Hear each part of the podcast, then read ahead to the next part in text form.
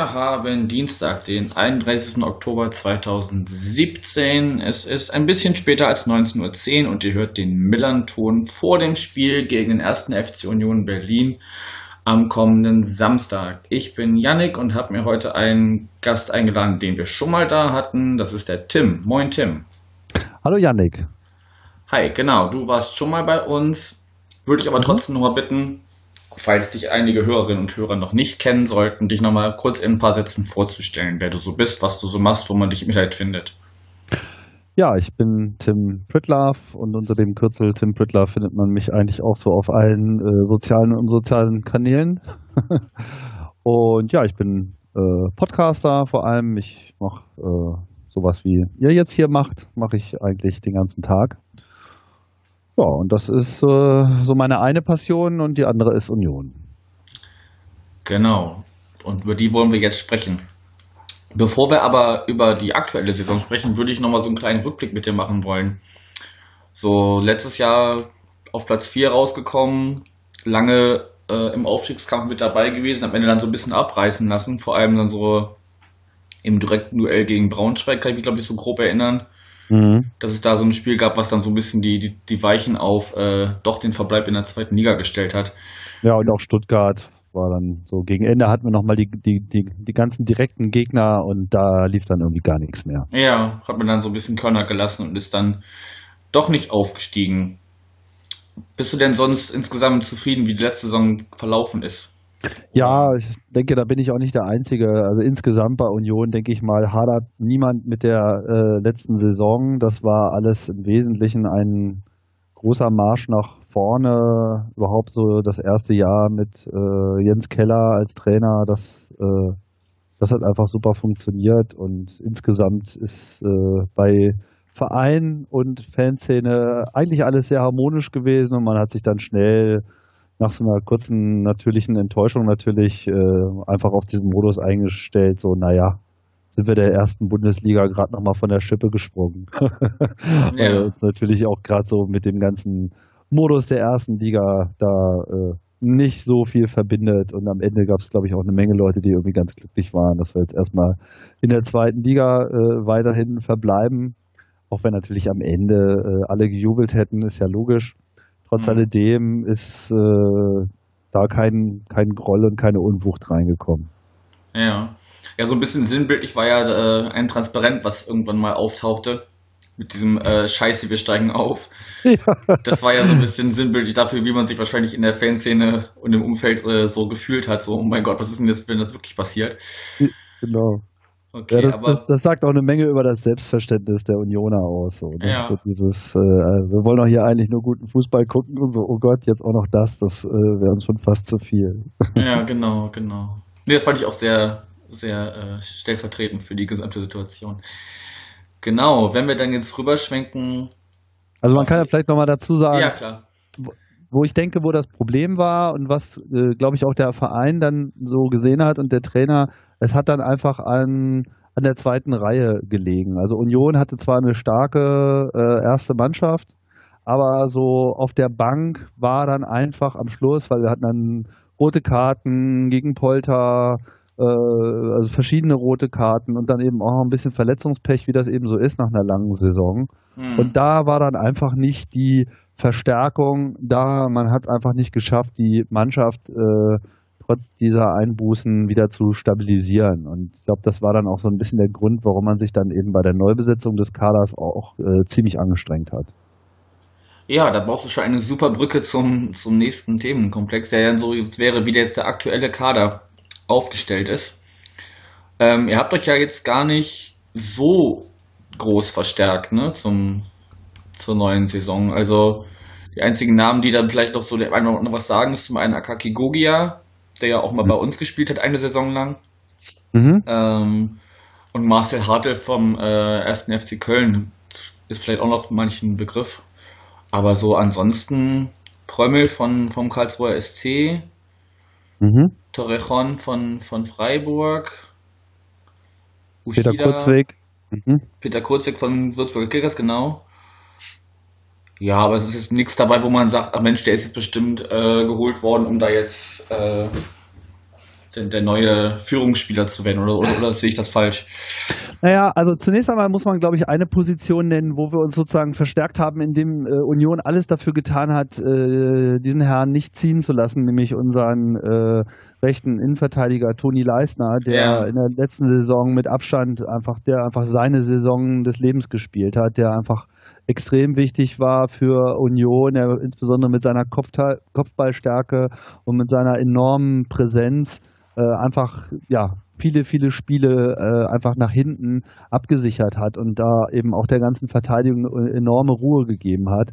Und Toni Leistner, äh, Toni Leistners Vertrag läuft halt jetzt in dieser Saison aus und weiß ja, wie das nun mal ist, ne? Mhm. Als Zweitligist, wenn man jetzt so einen Überspieler äh, hat, also sagen wir mal, der jetzt besonders durch Leistungen auffällt, es war klar, das Interesse an Toni Leistner ist sehr groß und vor allem, man wusste auch, Toni Leistners Interesse daran, vielleicht nach England zu gehen, war jetzt auch nicht klein. Und äh, es gab da so einige Bemühungen um ihn. Man hat das natürlich nur ja, so, so teilweise mitbekommen, weil Union kann in seiner Öffentlichkeitsarbeit auch äh, gut dicht halten. Trotz alledem, es hat sich abgezeichnet, dass Union schlicht äh, einfach auf dieses Geld verzichtet hat und gesagt hat, nein, den brauchen wir unbedingt, das ist, das ist einfach eine Stütze.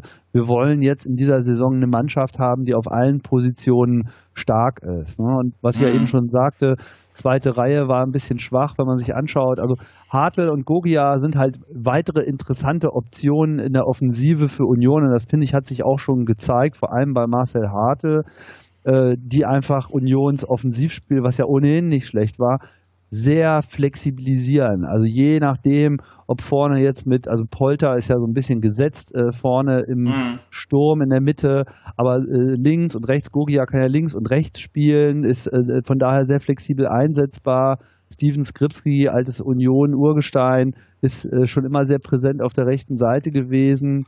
Ähm, aber gerade so mit Marcel Hartl, der, wie ich finde, die Entdeckung überhaupt ist, der einfach ein unfassbarer äh, Dribbelspieler ist, der also auch auf extrem engen Raum, der, der, der Ball klebt an seinem Fuß. Ist wirklich ein, es ist schon ein Traum, ihm beim Aufwerfen zuzuschauen, wenn er seine Kabinettstückchen da abzieht.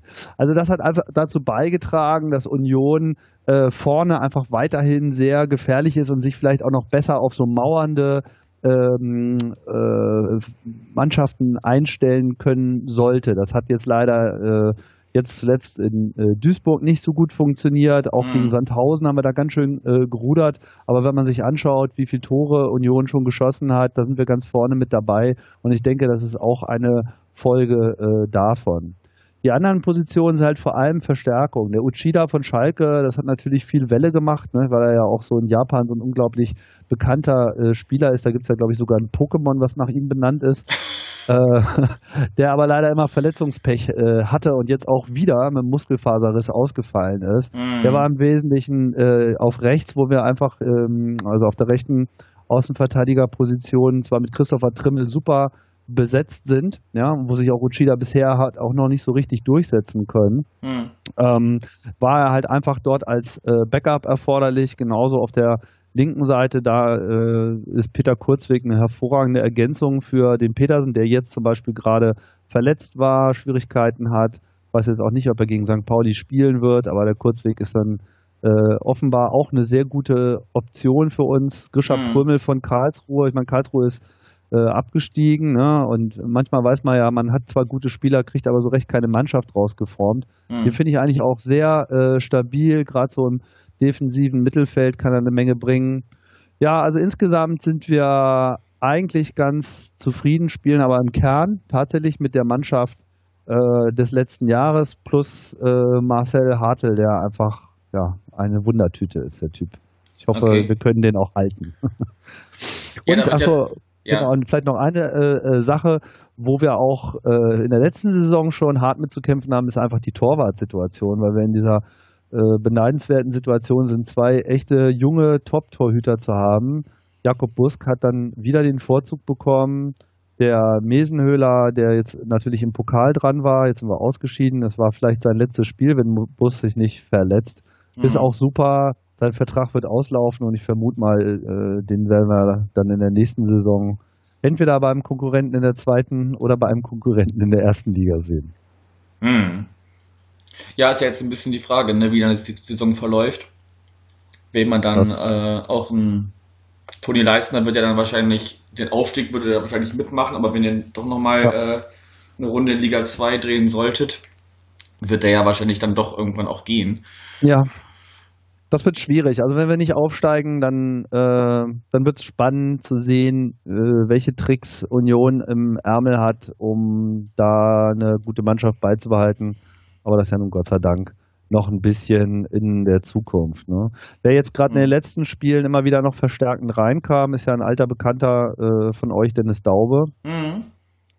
Der irgendwie noch nie so richtig seinen Durchbruch hat feiern können, trotzdem immer wieder auch äh, solide Leistungen bringt, aber noch nicht sonderlich aufgefallen ist. Also ich bin mir nicht so sicher, ob der über äh, diese Saison hinaus eine Zukunft bei Union hat. Nichtsdestotrotz ähm, ist er auch immer mal sogar für ein Tor gut, wie man jetzt im Pokal gesehen hat. Ja, ansonsten, ich glaube, hier wäre auch keiner traurig, wenn er einfach zurückkommt. Also, das, äh, weiß ich nicht, ich mochte den ganz gerne, als er bei uns war. Ja, es ist, ist auf jeden Fall ein netter Typ und so. Es ist auch nicht so, dass jetzt keiner ihn mögen würde oder so. Aber der, der äh, Wettbewerb innerhalb dieser Union-Mannschaft, der ist schon stark. So, mhm. das mhm. zeigt sich natürlich. Gerade bei, den, bei dem stark besetzten Mittelfeld, da mit Felix Groß, ähm, nicht wahr? Das ist ja so im Prinzip so die Rolle mhm. von Dennis Daube und immer, er kommt halt mal zum Einsatz, je nachdem. Groß wird oft ausgewechselt, ist zwar eigentlich ein taktisch äh, guter äh, Spieler, hat aber auch immer wieder Schwierigkeiten zuletzt gehabt mit der Kondition und Daube ist dann immer eine interessante Option, gerade wenn es darum geht, äh, Ergebnisse zu halten, ne? einfach eine Solidität ja. Äh, hinten reinzubringen. Naja, Okay, also habt ihr euch vor allem äh, im Hinblick darauf verstärkt, dass man noch, äh, auch wenn es dann irgendwie nach hinten raus ein bisschen dünner wird mit Verletzungen, Gelbsperren, Gelb und Sperren genau. und so, dass man dann noch äh, eine gute zweite Reihe hat, die das dann auch noch verwalten kann und dass man dann nicht äh, wie letztes Jahr so ein bisschen nach hinten durchgereicht wird. Genau, eine, eine Rückrundenmannschaft haben wir. Ah, eine Rückrunde, okay, okay, nehmen wir so. Insofern schon ganz gut, dass wir jetzt schon auf dem vierten Platz sind. Ja, eben, ihr steht jetzt genau da, wo ihr letzte Saison auch rausgekommen seid. Wie ist das denn? Im, also im Umfeld oder im, in der Fanszene oder allgemein im Verein? Wer hat da. Ist, ist, die Prämisse Aufstieg oder ist die Prämisse äh, so lange wie möglich oben mitspielen oder worum geht es? Also ich glaube, die Fans sehen das ganz gelassen. Der Verein hat schon, glaube ich, eine Marschroute und das hat er auch offiziell gesagt, das ist jetzt gar keine Vermutung. Union will in den nächsten Jahren aufsteigen. Und äh, sicherlich ist keiner traurig, wenn es dieses Jahr schon klappen sollte. Die mhm. Investitionen waren für Unionsverhältnisse relativ hoch in den Kader. Also man hat sehr viel mehr Geld ausgegeben als, glaube ich, jemals zuvor. Und äh, das ist natürlich auch schon ein klares Statement, weil natürlich wie alle anderen Zweitligavereine auch, Union hat es jetzt auch nicht so mega dicke und auch die neue äh, Abgabenordnung da in der DFL ist ja jetzt nicht so, dass, dass es einem gleich zum äh, Krösus macht. Mhm. Äh, da war jetzt der vierte Platz sicherlich ganz hilfreich, aber weiß ja, wie das ist. Das zieht sich ja über mehrere Jahre und jetzt mit diesen ganzen Schlüsseln und so. Also schlecht steht der Verein nicht da. Vor allem steht der Verein halt in schwarzen Zahlen. Das ist also ein finanziell solider Verein. Ähm, und das schon längere Zeit eigentlich alles sich langsam dahin ausrichtet, Bundesliga tauglich zu sein merkt man eigentlich an, an vielen Stellen. Es gab ja auch eine Reorganisation im Verein, so in dem Lauf der letzten zwei Jahre, äh, wo mh, sowohl das Sportliche als auch das Organisatorische neu aufgestellt wurde. Man hat da eigentlich einen typischen Unionweg gewählt, in dem einerseits halt klar die Aussage steht, die, die Profimannschaft bleibt im Verein. Oder wie der Präsident mhm. auch gesagt hat, so, dieser Verein ist dafür gegründet worden, Fußball zu spielen. Und die erste Mannschaft symbolisiert das stärker als alles andere. Das ist das, warum es diesen Verein gibt. Und deswegen werden wir uns auch nicht so ein Modell suchen, wo wir die Profimannschaft aus dem Verein auslagern. Also der Weg, den so viele gehen, ne, den geht Union halt nicht, St. Pauli ja. auch nicht, SC Freiburg auch nicht. Äh, das finden wir auch ganz toll. Und ich denke, die drei Vereine haben auch nach wie vor eine Menge äh, gemein. Ähm, trotzdem ist halt äh, eine professionelle Struktur insgesamt gewählt worden. Das fängt vor allem schon mal beim Stadion an. Äh, Gibt es ja auch schon länger so eine eigene äh, Stadion AG, die halt einfach das ganze Wirtschaftliche um das Stadion herum macht. Das läuft für Union auch sehr gut. Äh, es ist eine super Event-Location geworden. Dieses Stadion ist eigentlich permanent mit irgendwas. Da sind die ganze Zeit irgendwelche Veranstaltungen, Hochzeiten, Firmensachen. Äh, also dieses Stadion ist eigentlich die ganze Zeit in Betrieb, ab und zu mal ein Konzert. Mhm. Äh, und lebt eben nicht wie so viele andere Stadions nur von äh, dem Fußball, weil das funktioniert erstens sowieso nicht. Ne? Und äh, ja, oft müssen ja dann die Gemeinden auch draufzahlen. Union hat alles in der Hand. Union gehört das Stadion, Union gehört äh, überhaupt alles, auch die Erbpacht, die man äh, auf das Gelände hatte und noch lange gehabt hätte, soll jetzt ausgezahlt werden. Und das Ganze natürlich dann im Hinblick auf den geplanten Stadionausbau. Union mag es einfach in Kontrolle zu sein. Wir haben ja auch äh, von St. Pauli quasi unser äh, Merchandising äh, zurückgekauft, ja. ne, mit eurem alten Partner. Ich weiß jetzt ja. gerade nicht, wie hieß die Bude eigentlich noch? Ähm, oh, jetzt erwischt mich auch auf dem falschen Fuß. Äh, ja, ja. Auf jeden Fall äh, die, die St. Pauli ja dann gekauft hat. Ja. Und da, das hat ja dann Union die Ausstiegsklausel gegeben, äh, auszusteigen, weil wenn ne, ein, ein Mitbewerber da sozusagen Eigentümer wird, ist klar, dass Union dann eben äh, sich hätte herausziehen können. Das haben sie dann auch getan. Seitdem wird auch dieser ganze Merchandising-Bereich äh, selber bewirtschaftet. Das, das hat auch auf jeden Fall ähm, dem Verein und den Fans sehr gut getan, weil man einfach eine direktere Linie hat zu den, äh, zu den Fans. Naja, und es werden neue Outlets äh, gebaut. In Köpenick gibt es ein großes Union-Zeughaus, wie das heißt. Mhm. Äh, online hat sich einiges getan. Es gibt jetzt einen neuen äh, Ticketmarkt und äh, von daher sind überall äh, strategische, organisatorische Verbesserungen eingeführt worden. Der Verein agiert halt nach wie vor hauptverantwortlich für die Mannschaft. Aber Stadion und Events und Catering und diese ganzen Sachen, die da dranhängen und zusätzlich eben noch diese Stiftung, die Union äh, gegründet hat, so für karitative äh, Dinge, die sind dann halt darunter angesiedelt und so. Kann jeder Bereich für sich wirtschaften, aber trotzdem der Verein ist halt nach wie vor die Brücke zu den Fans und nach wie vor Herr im Hause. Mhm. Ganz kurz, ich habe kurz nachgeschlagen, absolut war der, der Merchandise, ah, ja, äh, die Merchandise-Firma, die dann die Rechte abgegeben hat und dann hatten wir ja kurzzeitig auch die Rechte für euer Merchandise, wo man sich dann sehr schnell geeinigt hat, dass genau. das ja äh, für alle Beteiligten keine, keine äh, Variante sein kann. Nee, das war äh, nicht so Aber das war, gab schon den einen oder anderen Schmunzler hier, so als wir dann hey, verkauft auch Union-Sachen. Na gut. Ähm, also würdest du sagen, man ist so insgesamt, was den Kader angeht, was das Umfeld angeht, schon sehr gut aufgestellt, dass das Projekt äh, Erste Liga auch, äh, wenn nicht dieses Jahr, in den nächsten Jahren durchaus auch äh, machbar ist. Ja, ich meine, wer weiß, was die Zukunft bringt, ne, muss man dann halt schauen. Aber man ist gut aufgestellt und vor allem halt die Stimmung ist gut. Und das merkt man ja auch an dem Zuspruch im, in der alten Försterei. Mhm. Ähm, als ich so vor drei Jahren, drei, vier Jahren so zur Union zugestoßen bin, da war so Ticket äh, bekommen eigentlich kein großes Problem. Das hat sich doch massiv geändert. Äh, mittlerweile haben wir, glaube ich, einen Zuschauerschnitt von 20.500 oder irgendwie sowas bei einem Fassungsvermögen von 22.000, also ne, mit Gästen. Mhm. Und äh, mit anderen Worten, der Heimbereich ist einfach immer ausverkauft bei jedem Spiel, wo wir noch vor ein paar Jahren das eben eigentlich immer nur der Fall war, wenn St. Pauli kam. Jetzt ist äh, das Spiel gegen St. Pauli halt äh, Ticketkrisensituation, weil äh, selbst die eingefleischtesten sind irgendwie in Panik, weil sie irgendwie keine Tickets mehr bekommen. Ähm, ja, das ist natürlich auch schwierig für den Verein zu managen gewesen. Deswegen hat man die Ticketvergaberegeln ein wenig angepasst und geändert, auch für die nächsten Jahre, weil es wird ja dann mit dem Stadionumbau nochmal etwas enger. Ja, ja, das, also auswärts bei Union ist auch äh, bei uns hier immer kritisch an Karten zu kommen. Kann, kann ich mir vorstellen. Ich bin froh, dass also. ich da meine Auswärtsdauerkarte habe, dass ich zumindest eine für mich dann immer schon sicher habe. aber ich kenne Leute, die äh, werden in Berlin sein, haben aber bis jetzt noch keine Karte. Die hoffen dann so auf, auf, den, auf den allerletzten Moment. Ja. Muss man mal schauen. Da, von dem her wäre es ja gar nicht schlecht, wenn ihr in, in, nächster Zeit ein bisschen größer werdet, dass dann auch das äh, Kontingent für den Gästeblock äh, um ein paar tausend Plätze aufgestockt würde oder zumindest um ein paar hundert Plätze. Wir, ja. Können wir eigentlich direkt auch schon zu übergehen, zu dem Genau. Themenkomplex Stadionausbau. Wie ist denn da jetzt gerade der aktuelle Stand? Ihr wollt euch ja vergrößern, habt da auch irgendwie, oder die, die äh, Verantwortlichen haben sich da auch auf Fanbelange so ein bisschen eingelassen, ne? Ja, also das Ganze, ähm, sagen wir mal so, dass das Stadion vielleicht irgendwann mal ausgebaut äh, worden wäre, das schwebt schon länger in der Luft. Die Berichte gibt's immer mal wieder.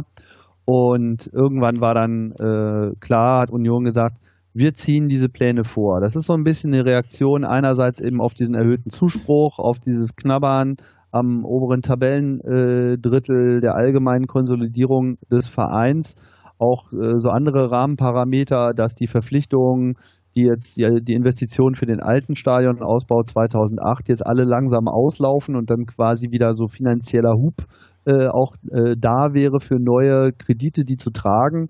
Das kommt alles zusammen. Am Ende ist es so, dass in äh, drei Jahren dann halt auch der äh, Standort dann sein 100-jähriges feiert. Mhm. Und das hat Union jetzt in so ein Gesamtpaket geschnürt und hat jetzt einen sehr umfangreichen Ausbau angekündigt, über dessen Details halt jetzt mit der Stadt verhandelt werden. Mhm. Äh, Union wählt da einen ganz interessanten Weg, der äh, tatsächlich nur möglich ist, weil mit der Wiedervereinigung das Baurecht sich dahingehend geändert hat. Das ist nämlich eine DDR-Regelung, die da im Rahmen der Video Wiedervereinigung übernommen wurde, der quasi einen anderen Planungsweg, nämlich einen eigenständigen Planungsweg erlaubt, äh, in dem Moment, wo bestimmte Voraussetzungen äh, gegeben sind, die bei Union halt jetzt auch ziehen, nämlich dass man eben das Bauland komplett äh, besitzt, ja, Mhm, dass, äh, dass man sozusagen da äh, komplett äh, unter der Kontrolle ist und dass man eben das Ganze finanziell auch ohne irgendwelche externe Förderung äh, stemmt, also dass da jetzt nicht irgendwie die Stadt noch was mit dazu gibt. Und das äh, natürlich auch der erklärte Wille von Union, denn Union ist es äh, zuwider in seiner ganzen Kultur, jetzt die Gemeinde quasi in äh, in Mithaft zu nehmen. Ja, Mhm. man kennt das ja an vielen Standorten, ne, wie da äh, immer äh, ge gekungelt wird und immer mit diesem Argument, na, ihr wollt doch nicht, dass der Fußball aus eurer Stadt verschwindet und dass wir sind doch hier ein Wirtschaftsfaktor und pipapo und gibt doch mal ein bisschen Geld dazu.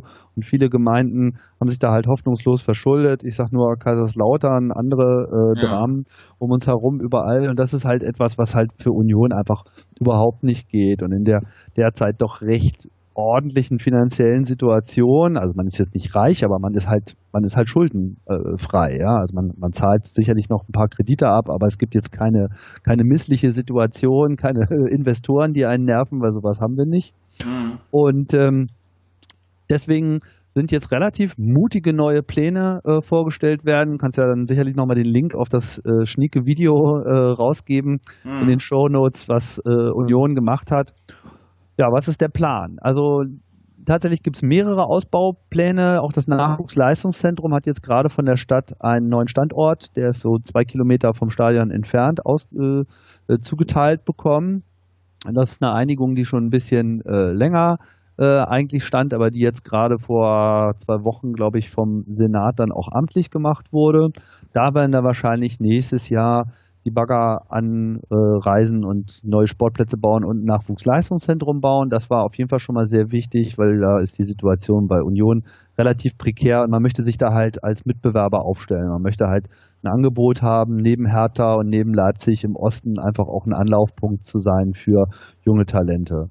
Der Mhm. eigentliche Stadionbereich wird in zwei Phasen ausgebaut. Zunächst einmal wird ein ähm, ja noch derzeit noch mit Containern vollgestellter Bereich vor dem Stadion in so ein Clubhaus mit Fankneipe und Restaurant und so weiter und, und weiteren Büroräumen äh, bebaut. Das ist äh, baurechtlich kein großes Problem. Da wird es wahrscheinlich dann einfach ab der äh, nächsten, also nach Saisonende äh, sofort mit den Bauarbeiten angehen und nach einem Jahr dann auch durch sein.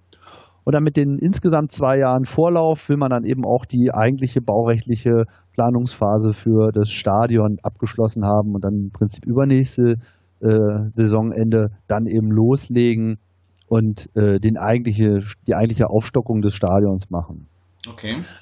Derzeit hat das Union äh, Stadion, Stadion an der Alten Försterei, hat wie gesagt 22.000 Plätze. Davon sind äh, ein Großteil Stehplätze Ja. Wer noch nicht da war, wir sind halt eines der größten Stehplatzstadien äh, und Stehplätze sind bei Union auch Kultur. Also nichts liebt der Unioner so sehr wie Stehplätze. Selbst wenn wir auswärts irgendwo sind, wo Sitzplätze sind, wirst kein Unioner sehen, der sitzt. Also zumindest nicht während des Spiels. Ja, ja.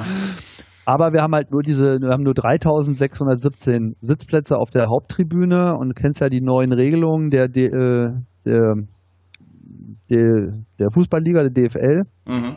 Na, auf Druck von Darmstadt und wer war nochmal der andere Bösewicht? Äh, Karlsruhe, die wollten halt beide irgendwie sozusagen ihre Städte so ein bisschen dahin drängen, äh, dann doch mal hier für eine geänderte Stadionsituation zu sorgen. Und dann dachte man sich, dann wäre es doch eine super Idee, man geht einfach zur DFL und sagt, ja, hier macht man neue Auflagen, dann haben wir sozusagen was, womit wir auch äh, sozusagen Druck ausüben können. Mhm. Da es den anderen Mitgliedern der DFL ziemlich äh, egal ist, ja, weil die ja meistens sowieso alle schon genug Sitzplätze haben, wurde dann eben dieses neue Anforderungslimit auf 8000 Sitzplätze hochgesetzt. Das ist natürlich nichts, worüber bei Union irgendjemand glücklich wäre, ne, weil man mag einfach, also Sitzplätze sind sicherlich für manche wichtig, ja, mhm. für ältere Leute, für Leute, die jetzt nicht so gut stehen können. Äh, niemand sagt, es soll keine Sitzplätze geben, aber wir wollen halt einfach ein lebendiges Stadion haben. Wer schon mal im Stadion an der alten Försterei war, die ganze Gegengerade ist halt ein einziger Stehplatzbereich und so ist halt auch die Stimmung. Mhm. Und Sitzplätze sind halt eigentlich immer wieder ein Garant für, für schlechte Stimmung. Das will halt bei uns halt keiner. Trotz alledem sind wir jetzt äh, gezwungen, das zu machen.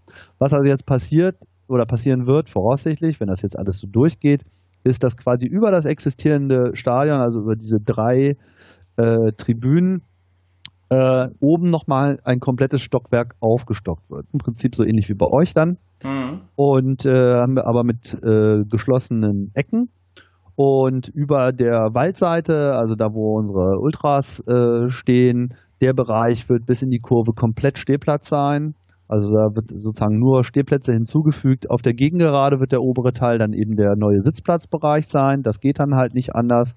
Dann kommen wir auf 8286 Sitzplätze und im Gästeblock wird dann auch nochmal ein Sitzplatzbereich hinzugefügt werden, sodass wir dann halt äh, insgesamt auf diese erforderliche Menge kommen. Aber der Gesamt, äh, das Gesamtstehplatzangebot steigt halt von 18.000, das heißt hier 18.395 haben wir jetzt gerade auf 28.692.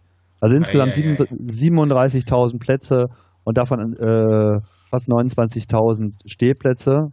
Wir sind dann das größte Stehplatzstadion in Deutschland noch vor Dortmund. Ja, also so knapp fast so die Hälfte vom jetzigen Vermögen nochmal oben drauf. Genau, also das ist schon nennenswert. Ne? Über die Hälfte sogar, genau. Ja. ja, das ist schon, das ist schon eine Hausnummer auf jeden Fall. Also das ist dann wann fertig in das soll dann ein drei, Jahr später Jahren. fertig sein, genau. Also in drei Jahren soll das dann sozusagen fertig sein. Okay. Das sind so zwei Sachen, die ich mich dazu noch frage. Zum einen ähm, hatte ich eben ins Textilvergehen nochmal reingehört in die aktuelle äh, Nummer und da sagte der Sebastian Fiebrich, dass äh, man ja grundsätzlich zum Thema Investor ja nie Nein gesagt hat, nur halt dann, dann zu äh, Bedingungen, die man selber gerne äh, stellen möchte. Und äh, da wäre ja das Thema Stadion eine mögliche Option, sich da jemanden mit reinzuholen, um das möglichst schnell ähm, abbezahlt zu haben und damit möglichst schnell ins Plus wieder zu fahren, sozusagen. Ja, das ist ein ganz interessanter äh, Gedanke von Sebastian. Ich habe da, das ist, so ein bisschen seine Sichtweise. Ich habe da jetzt noch nicht äh, weiter drüber nachgedacht. Seine Argumentation ist halt äh, ganz klar, bei der, also ein Investor im Stadion, ja, mhm. der kann dort halt äh, investieren, aber der hat vor allem auch eine klare Vision, wie dort durch den wirtschaftlichen Betrieb, durch den Veranstaltungsbetrieb eben Kohle auch wieder reinkommt ohne dass das halt jetzt einen unmittelbaren Druck auf den Verein und seine eigentliche Kaderpolitik aufwirft. Ne? Ja, ja. Und äh, ja, das wäre wär, wär sicherlich ein gangbarer Weg, der ähm, sicherlich dann in der Fanszene auch kritisch beäugt werden würde, gar keine Frage. Zu Recht, ja. Da, ähm, das, das muss man dann sehen. Allerdings steht unser Präsident auch überhaupt nicht im Verdacht, in irgendeiner Form in die falsche Richtung äh, abzubiegen. Dirk Zingler ist selber ein Kind der Ultras und äh, war äh, jahrelang in der Waldseite und hat im Wesentlichen dazu beigetragen, dass dieser Verein, der eigentlich schon fast dem Untergang geweiht war, äh, da steht, wo er heute steht und er hat eigentlich äh, auf allen Metern immer wieder zum äh, Besten gegeben, was so seine Prinzipien sind und das sind halt auch die Werte, die die Fans teilen. Er ist äh, natürlich ein umtriebiger und erfolgreicher äh, Wirtschaftler. Er hat ja selber so einen, so einen Baulogistikbetrieb, mhm. äh, der wohl ganz gut läuft. Äh, so eine, eine Transportbeton groß geworden. Heute beliefert er wahrscheinlich Baustellen mit allem Möglichen. Äh, insofern ist auch ganz interessant. Wir haben dann quasi im Verein auch eine, eine interessante Baukompetenz, nicht nur in Form des Präsidenten, sondern äh, auch der Chef der Stadion AG ist Bauingenieur. Von daher hat, hat keiner so richtig Angst vor solchen Baumaßnahmen, weil da haben wir dann auch wirklich Experten in der ersten Reihe. Und zur Not helfen halt die Fans wieder mit, wie vor ein paar Jahren auch. Ja, das würden sie wahrscheinlich alle wollen, aber da gibt es schon relativ klar die Ansage, dass man es diesmal dann doch äh, professionell durchorganisieren ja, nee, möchte. Schon klar, schon klar. Äh, einerseits, weil man jetzt mittlerweile weiß, wie es geht. Äh, der, der Zeitrahmen ist dann knapp. Letztes Mal wurde ja das Stadion auch für ein Jahr verlassen und man konnte da tun und lassen, was man will. Diesmal soll halt der Baubetrieb während der Saison laufen, so ähnlich mhm. wie Aue das gerade macht. Äh, und das, äh, ja, das wird natürlich knifflig, auch was äh, die Vergabe der Sitzplätze betrifft, ne? weil die sind jetzt schon knapp und dann wird es natürlich auch erstmal für eine Saison noch knapper. Ja, ja das haben, haben wir bei uns ja auch gehabt, als so nach und nach die ganzen äh, Seiten erneuert wurden und halt immer irgendwo ein großes Loch klaffte. Ja, das ging auch länger, ne? Wie lange hat das gedauert, bis das alles einmal durchgebaut war? Boah, das kann ich jetzt aus dem Stegreif gar nicht genau sagen. Auf jeden Fall ist da auch eine ganze Zeit ins Land gegangen. Aber so zwei, drei Jahre waren das schon jetzt, das, ne? Das auf jeden Fall, ja. Das würde ja, ich ja. schon sagen. Genau, und hier ist halt der Versuch, das in einem Jahr hinzubekommen. Das ist schon äh, ja. sportlich. Das ist ambitioniert auf jeden Fall, ja. Das ist auf jeden Fall ambitioniert. Ja, das ist, okay, das ist die eine Sache, die ich mich gefragt habe, ist der Investor. Das andere ist, es ist ja jetzt schon äh, so verkehrstechnisch nicht gerade einfach, wenn Heimspiel oh ja. äh, bei Union ist. Also egal, ob man mit einem Öffis anreist, da ist ja eigentlich immer nur die Option, äh, zum, zum S-Bahnhof zu fahren oder halt mit der, mit der äh, Tram noch ein Stück. Mhm. Genau, mit der Tram noch bis da, bis da wirklich in Station Alte Försterei. Aber auch was das Verkehrsaufkommen und so angeht, das ist ja immer ein leichtes Chaos, muss man ja mal ganz ehrlich sagen. Ja, das Chaos existiert auch schon ohne Union. Also Köpenick ist ein Stadtteil, der extrem gewachsen ist in den letzten zehn Jahren, aber ja. überhaupt keinerlei Aufwertung der Nahverkehr-Infrastruktur bekommen hat. Das ist so einer von tausenden äh, Fails, den wir in Berlin am laufenden Meter zu beklagen haben, wo man mal sehen muss, ob da jetzt irgendwas passiert. Äh, auf lange Sicht ist schon etwas Entspannung äh, vielleicht dadurch in Sicht, dass eben der heute noch S-Bahnhof Köpenick in einen Regionalbahnhof überführt werden soll. Das ist aber, glaube ich, auch eher so ein Zehn-Jahres-Projekt, bis das dann mal durch ist, weil da müssen dann die Trassen noch aktualisiert werden und naja, bis so ein Bahnhof mal gebaut ist. Wir wissen, das kann äh, eine Weile dauern. Ähm, Union stellt sich da ganz interessant auf und das ist nämlich jetzt auch spannend in dieser ganzen Verhandlung mit der Stadt und der Gemeinde äh, über das ganze Bauprojekt, dass sie gesagt haben, wir werden nicht einen Parkplatz bauen. Und das ist eine sehr interessante Aussage, weil eigentlich äh, Event-Locations, die so über 30.000 äh, Teilnehmer haben potenziell, und diese Grenze reißen wir ja, mhm. eigentlich sehr hohe Auflagen haben, was eben gerade das betrifft.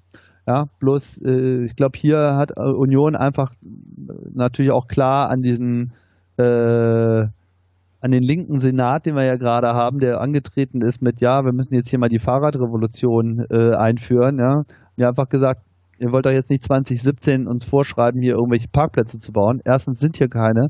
Zweitens sind Parkplätze einfach mal bekloppt und unwirtschaftlich. Da steht dann irgendwie an 14 Tagen im Jahr stehen da mal ein paar Autos drauf und ansonsten ist es einfach versiegelte Fläche. Den Platz haben wir sowieso nicht. Äh, kommt uns mal lieber entgegen, macht mal ein Infrastruktur-Update äh, hier auf den Nahverkehr, dass wir das irgendwie handeln können. Wir bauen hier gerne einen großen Fahrradparkplatz. Ja. ja. ähm, aber äh, wir sehen das überhaupt nicht ein, hier eine Autoinfrastruktur äh, zu bauen, die sowieso rückständig ist und äh, einfach nicht mehr in dieses Jahrhundert gehört. Und da, denke ich mal, hat er auch alle äh, auf seiner Seite. Zumindest hat er gute politische Argumente auf seiner Seite. Wie das dann fruchtet, äh, wie der Senat darauf äh, reagiert, keine Ahnung. Das wird natürlich nicht öffentlich gemacht. Da werden die Gespräche sicherlich gesucht werden. Aber wie die verlaufen, I don't know. Hm.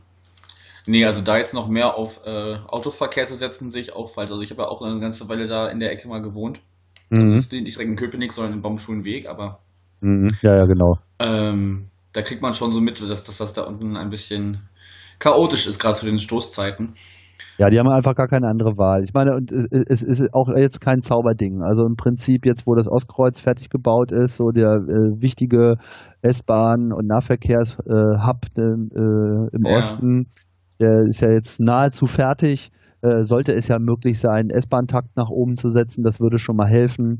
Äh, sicherlich kann man auch bei den Straßenbahnlinien äh, einiges machen. Und am Ende irgendwie, ich meine, bisher geht's auch. Ist ja jetzt nicht so, dass jetzt alles komplett untergeht. Ein Problem hat man eigentlich nur, wenn man wirklich mit dem Auto anreisen will. Hm. Aber muss man das? Nee. Naja gut, ist halt immer die Frage, ne? Wenn es äh, die Terminierung nicht anders zulässt, dann muss man halt äh, auch schon mal aufs Auto zurückgreifen oder so. Ähm, Innerhalb Ja. von Berlin denke ich das nicht. Für, so, au- inner- auswär- nee, für ich- auswärtige ich- ich Gäste denke ja mag das von- gelten, ja. Ich denke ja jetzt äh, aus, als Auswärtsfahrerperspektive. Ja gut, aber auch als Auswärtsfahrer kann man intelligente Lösungen finden. Ich meine, jetzt ist ja auch so, man fährt ja bis auf wenige Kilometer ran und dann gibt's noch nochmal einen Ort, wo man mit Bussen rangekarrt wird.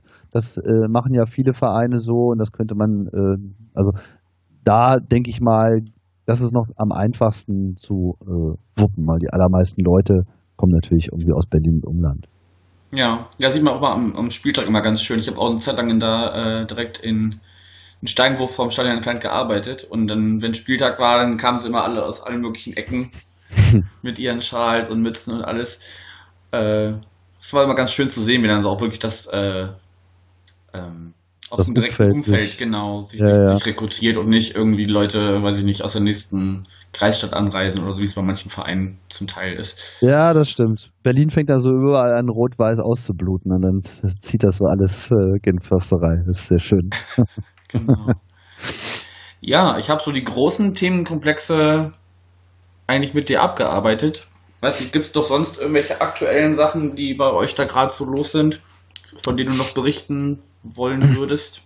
Aber was auffällig ist, dass, das, dass die seit einigen Jahren äh, die Mitgliederzahlen bei Union doch äh, deutlich ansteigen. Hm. Also ist noch nicht so lange her, da waren das irgendwie so 10.000, 11.000. Mittlerweile, ich habe gerade mal geguckt, sind es irgendwie über 17.000 und Union ist mittlerweile auf Platz 24 der mitgliederstärksten äh, Vereine und haben so jetzt gerade irgendwie Augsburg, SC Freiburg, KSC und auch den äh, auch ersten FC Nürnberg überholt und noch so ein paar Alpenvereine, die irgendwie aus irgendwelchen Gründen auch immer unglaublich viele Mitglieder haben.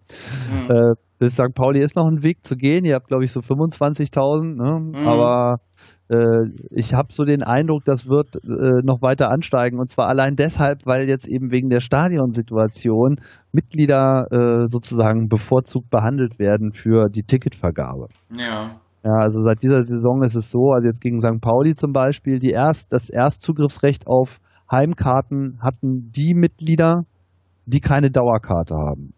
Okay.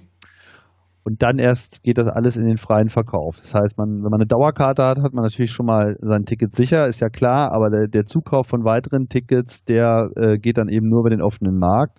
Seit diesem Jahr haben wir auch äh, so einen Zweitmarkt, wie ihr das schon länger, glaube ich, habt, ne? Dass äh, Dauerkartenbesitzer, die halt aus irgendwelchen Gründen nicht kommen können, online ihr Ticket quasi wieder äh, einstellen können und es äh, dann eben anderen Leuten, die da Bedürfnis haben, Ja. äh, weiterverkauft werden kann. Das ist natürlich super, weil es natürlich bekloppt, irgendwie Tickets zu verkaufen, die dann nicht genutzt werden. ja. Ähm, von daher, äh, das läuft alles äh, ganz gut, aber so oder so, denke ich mal, wird also allein schon durch diesen Druck ähm, die Mitgliederzahl steigen. Obwohl ich auch den Eindruck habe, Union ist auch als, als, als Mitgliederort sehr attraktiv. So, also das, wie sich der Verein äh, verhält und, und was er für so einen Weg gegangen ist. Und dann kommt halt noch der sportliche Erfolg dazu. Das äh, strahlt derzeit einfach ganz gut ab. Man will sich da ganz klar äh, als die Nummer zwei, die man in Berlin halt auch ist, ähm, zeigen und äh, auch zu Hertha so ein Alternativangebot machen und zu sagen, so hier ist der Fußball äh, zu Hause, hier ist einfach mal feiern und Fußball gucken, so wie man das als Fan möchte, möglich. Und ich glaube, das ist so ein Angebot, was auch in zunehmendem Maße sich rumspricht. So Union ist auf einmal äh, bekannter. So. Da würde Mhm. natürlich ein Aufstieg oder zumindest ein Aufstiegskampf schon kräftig helfen. Mal abwarten, wie das in dieser Saison so läuft. Ja. Ja, aber auch da wäre wünschenswert, dass das alles so ein bisschen schrittweise geht und nicht so einen riesigen Boom einsetzt, den man dann vielleicht gar nicht äh, unbedingt handeln kann. Genau, und deswegen waren auch Karten einige. anfängt und, und auch beim, beim Vereinsalltag dann aufhört. Ne? Ja, und deswegen waren halt einige nicht so traurig, dass es jetzt mit dem Aufstieg nicht geklappt hat. Ne? Man Ja. kann sich sozusagen dann noch so ein bisschen äh, ranpirschen. Aber ich glaube auch, selbst wenn wir jetzt aufsteigen würden, was immer ein großes Wort ist, äh, ich kann mir nicht vorstellen, dass das den Verein äh, auseinanderreißt. ja. Also mindestens, mindestens so aufrecht wie der SC Freiburg, das kriegt Union auf jeden Fall hin. Ja, das äh, würden viele wahrscheinlich auch gleich mit dem Bewusstsein eines Einjahresausflugs mit, mit äh, Gehaltserhöhungen äh, ansehen, ja, sich da nicht gleich äh, der Illusion hinzugeben, man könnte sich da oben festbeißen. ja. Auch wenn natürlich so die grundsätzliche Ansage ist, äh, Union will in der Top 20 dabei sein. Wir wollen Mhm, zu den mhm. 20 stärksten Vereinen äh, gelten, was eine pfiffige Formulierung ist für entweder wir sind in der ersten Liga oder wir kämpfen darum, da drin zu sein. Ja. Müssen wir mal gucken. Mich persönlich haben jetzt die Erstligastadien, die ich bisher gesehen habe und die Atmosphäre da nicht so umgehauen. Ich würde ja lieber, äh, also wenn aufsteigen, dann bitte mit St. Pauli. Ja, da, da, da geht es mir ähnlich. Also eigentlich brauche ich das auch nicht. Ähm, mag eigentlich auch das, die, die eher beschauliche zweite Liga und die, die zum Teil doch eher schon, schon noch fast äh, dörflichen Regionen, die man dann so aufsucht mitunter. Es ist mir auch wesentlich lieber, als dann in irgendwelche Betonbauten an der Autobahn fahren zu müssen. Ja, das ist furchtbar. Ja. Ja, schauen wir mal, wohin der, der Weg führt. Jetzt erstmal am Samstag haben wir unsere, unsere Partie. Was denkst du denn, wie wird's ausgehen? Ihr habt jetzt äh, nach vier Niederlagen das erstmal wieder unentschieden gespielt gegen Duisburg. Ja. Steigt ihr jetzt wieder auf den, auf den Drei-Punkte-Zug auf oder, oder, oder müsst ihr jetzt euch erstmal wieder fangen oder was ist da los? Gute Frage. Also ich glaube, dass wir beste Voraussetzungen haben, das Spiel zu gewinnen. Der Kader ist stark genug und die, der, der Heimvorteil ist bei Union schon immer einer gewesen. So die, die Mannschaft äh, spielt natürlich mit dem Support im Rücken immer ganz anders äh, auf. Das heißt nicht, dass es immer klappt. Ähm, ich habe ja, ich war bei euch äh, zu Besuch im Spiel gegen Düsseldorf Okay. Dass ihr ja genauso tragisch verloren habt wie wir. Ja, nur, nur, durch, die, durch, das, durch die Fortuna der Fortuna sozusagen. Ja, ja, die haben derzeit irgendwie einen Lauf, das ist äh, etwas, etwas merkwürdig. So. Und auch Holstein Kiel Abartig ist ja, ja, ist echt, echt, echt eine Überraschung. Ne? Lustigerweise haben wir jetzt irgendwie äh, alle vorne gestrauchelt. Ne? Also keiner konnte jetzt gerade im letzten Spieltag die Gelegenheit nutzen, sich mal ein bisschen äh, abzuheben ja, oder, oder zumindest mal was aufzuholen. Und meine, die Erfahrung zeigt ja auch, am Ende äh, in der zweiten Liga kann immer jeder gegen jeden äh, gewinnen. ne? Ich weiß jetzt gerade nicht, wie es bei euch so aussieht mit äh, Verletzungspech und äh, ähnlichen Dingen. Ich glaube, es wird langsam wieder besser. Wir hatten jetzt zuletzt gegen Sandhausen, waren irgendwie acht oder neun Leute verletzt, aber die kommen jetzt alle so langsam. Aber hat sich nicht der Nerich verletzt? Im Ja. Spiel? Ja, ja. Das ist, das, die tauschen sich quasi aus. Das ist quasi. Nee, also das, das stimmt, der wird fehlen. Ähm, Mhm. Und solche Mats Müller-Daly wird, äh, äh, oder Dali wird es ausgesprochen, ähm, der kann so langsam wieder zurückkommen, noch nicht über 90 Minuten, soweit ich weiß. Ähm, muss man mal sehen. Also, ja, es, ist, es könnte, könnte berauschend sein. Andererseits äh, finde ich es eigentlich ganz gut, weil so auch die am Anfang schon angesprochene zweite Reihe bei uns äh, ähm, da auch mal die Chance bekommen. Also zum Beispiel Jan-Marc Schneider ist großartig, wenn, wenn der Spielzeit bekommt. Und äh, ein Richie Neudecker und so, die einfach dann äh, mal zeigen können, was sie können, wenn, der, äh, ähm, wenn die erste Reihe sozusagen ausfällt, aus den verschiedensten Gründen. Ja, ist der Von, da, von Buchmann fit? daher, Buchtmann ist soweit fit, ja. Ich glaube auch nicht 100%, aber soweit, dass es auf jeden Fall zum Spielen reicht. ja, na dann. ja, Ja, ja, die würde ich, die, die würde ich natürlich, äh, die würde ich natürlich gerne äh, äh, sehen, finde ja auch mit Sobi, ich habe ja dann, äh, glaube ich, in der Verteidigung auch durchaus einen Kandidaten, der einen Sebastian Polter äh, in Schwierigkeiten bringen kann. Ne? Hm. Ja, überhaupt also, unsere jetzige Defensive ist eigentlich mittlerweile relativ stabil. Also die, da mussten, da musste ja auch ein bisschen äh, improvisiert werden, weil wir da auch mit Ziereis und Langverletzten, Langzeitverletzten haben. Da ist ja jetzt Avevor reingerutscht, schon längerfristig, mhm. von dem ich am Anfang äh, nicht so viel gehalten habe, weil er halt immer mindestens einen Bock dabei hatte in jedem Spiel und man immer ein bisschen Angst hatte, wenn, wenn, wenn er in eine Situation kam, die er alleine klären musste, weil es sonst äh, geklingelt hätte. Aber mittlerweile hat er sich auch ganz, ganz gut gefasst. Also eigentlich mache ich mir da, da wenig Sorgen. Ist halt nur die Frage, das hatte der Sebastian eben beim Textilvergehen auch noch gesagt, äh, wie viel Raum wir euch geben, ne? Ob wir, ob wir das Spiel mitgestalten, ob wir uns hinten reinstellen, was ich eigentlich nicht glaube. Dass wir da eigentlich schon äh, versuchen, das, das Spiel mitzugestalten. Und das ist halt in der Vergangenheit äh, auch gern mal schief gegangen, das ist halt die Frage. Also ich würde mich über einen Punkt nicht beschweren eigentlich. Ich würde so ein, so ein 1-1 oder vor ein paar Jahren gab es mal ein 3-3, das fand ich auch sehr aufregend. Und das tolle 3-2 aus eurem Intro. Ja, das, das möchte ich lieber vergessen. das erinnert daran unser Intro jedes Mal, aber also man kann auf jeden Fall, du kannst auf jeden Fall davon ausgehen, Union wird auf Sieg spielen. Das ist äh, vollkommen klar ja. und äh, das, das ist auch die, der, der klare Anspruch von Union äh, zu Hause zu gewinnen. Abgesehen davon, dass es Jens Kellers Anspruch ist, eigentlich sowieso gegen jeden zu gewinnen. Und ähm, ja, ich wie gesagt, bin selber äh, sehr gespannt. Ich schätze mal, wir werden äh, eine Aufstellung sehen, die vergleichbar ist mit der gegen Duisburg, auch wenn sie da nicht so gut funktioniert hat. Im Zweifelsfall gibt es noch genug Nachschub. Ich bin ja besonders angetan, habe ich ja schon gesagt, von äh, diesem Marcel Hartl da aus Köln. Der ist äh, mhm. wirklich ein, ein winniger Defensivknacker. Aber am Ende entscheidet wie immer Glück und Tagesform und von daher ist schwierig. Ich sag, äh, wir schaffen es 2 zu 0 und äh, dann werden wir beim NDS sehen, wer richtig gelegen hat. Okay. Genau, da werden wir uns auf jeden Fall nochmal widersprechen. Dann nehmen wir uns dann noch den Daniel dazu von mhm. Eiserne. Ketten, der auch schon mal hier zu Gast war, der vielleicht dann vielleicht so ein bisschen, weil ich bin auch nicht so der Taktikexperte, der uns dann vielleicht nochmal so, ein, so einen zusätzlichen Blickwinkel, Blickwinkel äh, eröffnen kann. Genau. Auf das Spiel. Und genau, dann würde ich sagen, erstmal danke fürs, für den Einblick. Ja, ist wieder die, die Gespräche mit Union sind immer die, die auf jeden Fall die 45 Minuten Marke knacken. Da kann man sich eigentlich ziemlich sicher drauf verlassen.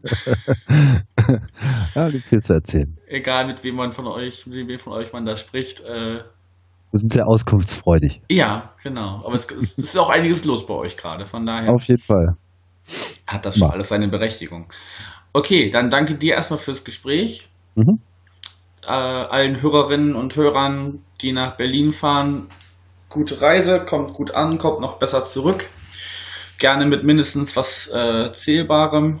Und wenn es nur ein Punkt ist, das reicht auch schon, um da ja, und, in dieser Wohlfühlzone, 6, 5., 6. Platz, da fühle ich mich eigentlich ganz wohl. ja, Stimmung dürfte eigentlich, dürfte eigentlich äh, äh, machbar sein, weil es ist ja kein Montagsspiel.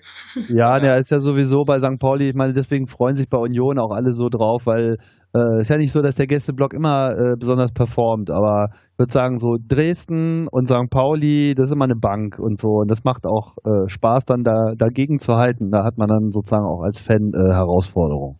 ja, das ist doch eine, eine Ansage. Kann man sich schön, schön anbrüllen am, am Samstag. So machen wir das. Okay, dann dir noch einen schönen Abend, den Hörerinnen und Hörern, wenn ihr das hört, wahrscheinlich erst morgen dann, wann auch immer, einen schönen Tag, einen schönen Abend, eine gute Nacht. Ähm, und wir hören uns nach dem Spiel. Tschüss.